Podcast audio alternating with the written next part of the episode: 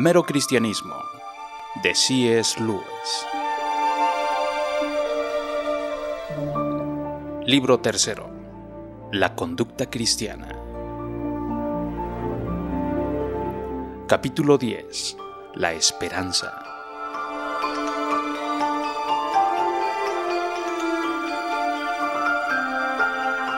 La esperanza es una de las virtudes teologales esto significa que un continuo mirar hacia el mundo eterno no es como algunos piensan, una forma de escapismo o hacerse castillos en el aire, sino una de las cosas que el cristiano debe hacer. Si leemos la historia, veremos que los cristianos que más hicieron por el mundo presente fueron precisamente los que más se ocuparon del mundo venidero. Los apóstoles mismos que pusieron los fundamentos para la conversión del imperio romano los grandes hombres que edificaron la Edad Media y los evangélicos ingleses que abolieron la trata de esclavos dejaron su marca sobre la tierra, precisamente porque sus mentes se hallaban ocupadas por las cosas del cielo. Desde que los cristianos han dejado de pensar en el otro mundo, han llegado a ser ineficientes en este. Aspiren al cielo y obtendrán la tierra por añadidura. Aspiren a la tierra y no tendrán ni lo uno ni lo otro. Parece una regla extraña, pero algo que se le asemeja lo podemos ver en acción en otras cosas. La salud es una gran bendición, pero desde el momento en que empezamos a hacer de ella nuestra preocupación principal y directa, empezaremos a desquiciarnos y a imaginarnos que algo anda mal con nuestra salud. Solo tendremos la probabilidad de mantener la salud si pensamos en otras cosas. La comida, los deportes, el trabajo, la diversión, el aire libre.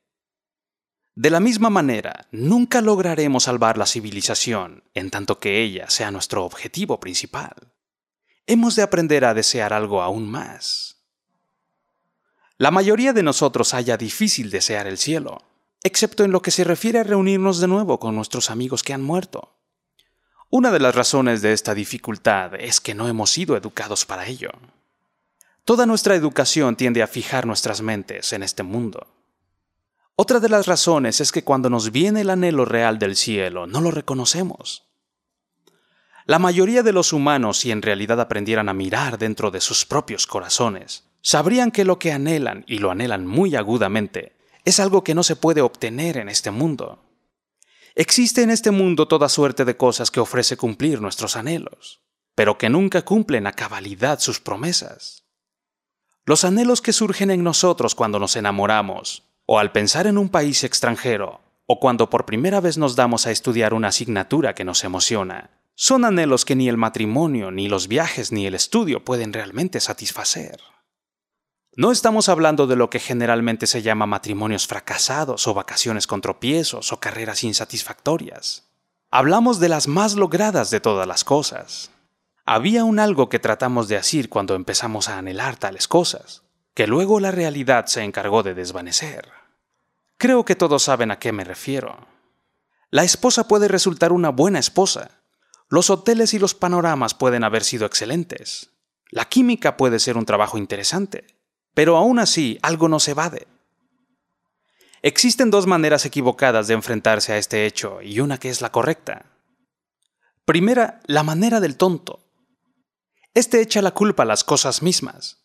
Se pasa la vida pensando que si consigue a otra mujer, unas vacaciones más costosas o cualquier otra cosa, si va a alcanzar ese algo misterioso que todos perseguimos. La mayor parte de los ricos aburridos y descontentos que hay en este mundo pertenecen a este tipo. Se pasan la vida de mujer en mujer por medio de los divorcios, de continente en continente, de afición en afición, siempre pensando que la última cosa que han logrado es al fin aquello para verse siempre desilusionados. Segunda, la manera del hombre sensato desilusionado. Este pronto llega a la conclusión de que todo no era más que una ilusión. Dice, claro que eso era lo que yo sentía cuando era joven, pero cuando se llega a la edad que yo tengo, se deja de correr en pos del extremo del arco iris. Entonces se sienta y aprende a no esperar mucho y a reprimir parte de sí mismo que solía suspirar por la luna.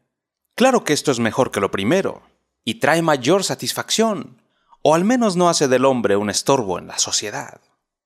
Tiende a convertir al hombre en un fatuo, apto para considerarse superior a los que llama adolescentes. pero como un todo se desempeña razonablemente bien. Esta sería la mejor línea de conducta si el hombre no hubiera de vivir para siempre. Pero, ¿qué si la felicidad infinita se halla allí, a nuestra espera? ¿Qué si uno puede llegar al extremo del arco iris? En tal caso sería una lástima encontrar demasiado tarde, un momento después de la muerte, que por un supuesto sentido común hemos suprimido en nosotros mismos la facultad de disfrutarlo. Tercera, la manera cristiana. El cristianismo dice, las criaturas no nacen con deseos a menos que exista la manera de satisfacer tales deseos. El niño siente hambre y existe una cosa que se llama comida. Un patito quiere nadar y hay una cosa que se llama agua. Los hombres sienten deseos sexuales y hay una cosa que se llama sexo. Si hallo en mí un deseo que ninguna experiencia en este mundo puede satisfacer, lo más probable es que yo estoy hecho para otro mundo. Si ninguno de mis placeres terrenales lo satisface, esto no prueba en manera alguna que el universo sea un fraude. Probablemente los deseos terrenales no se hicieron para darle completa satisfacción sino para incitar, para sugerir lo que de veras lo satisface. Si ello es así, por una parte debo tener sumo cuidado de nunca despreciar o mostrarme desagradecido por estas bendiciones terrenales. Y por la otra, nunca confundirlas con ese algo más del cual ellas son solo una especie de copia, un eco, un espejismo. He de mantener vivo en mí el anhelo de mi patria venidera, que no hallaré sino hasta después de la muerte. Nunca debo dejarlo cubrirse de nieve ni dejar a un lado. Debo convertir el principal objetivo de mi vida, el marchar hacia esa patria y a ayudar a otros a lograr lo mismo. No hay por qué preocuparse de quienes a manera de chiste tratan de hacer parecer la esperanza del cielo como algo ridículo, diciendo que no quisieran pasar la eternidad tocando un arpa. La respuesta que se les ha de dar es que si no pueden entender libros escritos para personas adultas, no deben hablar de ellos. Las imágenes que aparecen en las Sagradas Escrituras, arpas, coronas, oro, etc., son, claro está, símbolos destinados a expresar lo inexpresable. Se mencionan instrumentos musicales porque para mucha gente, no para todo el mundo, en esta vida la música es lo que con mayor vigor sugiere el éxtasis y el infinito. Se mencionan coronas porque ellas sugieren el hecho de que los que están unidos con Dios por toda la eternidad participan del esplendor, el poder y el gozo divinos. Y se menciona el oro para sugerir lo eterno del cielo, ya que el oro nos enmojece, y también lo precioso de él. Quienes toman estos símbolos en forma literal, también podrían pensar que cuando Cristo nos dice que debemos ser como palomas, quiere decir que debemos poner huevos.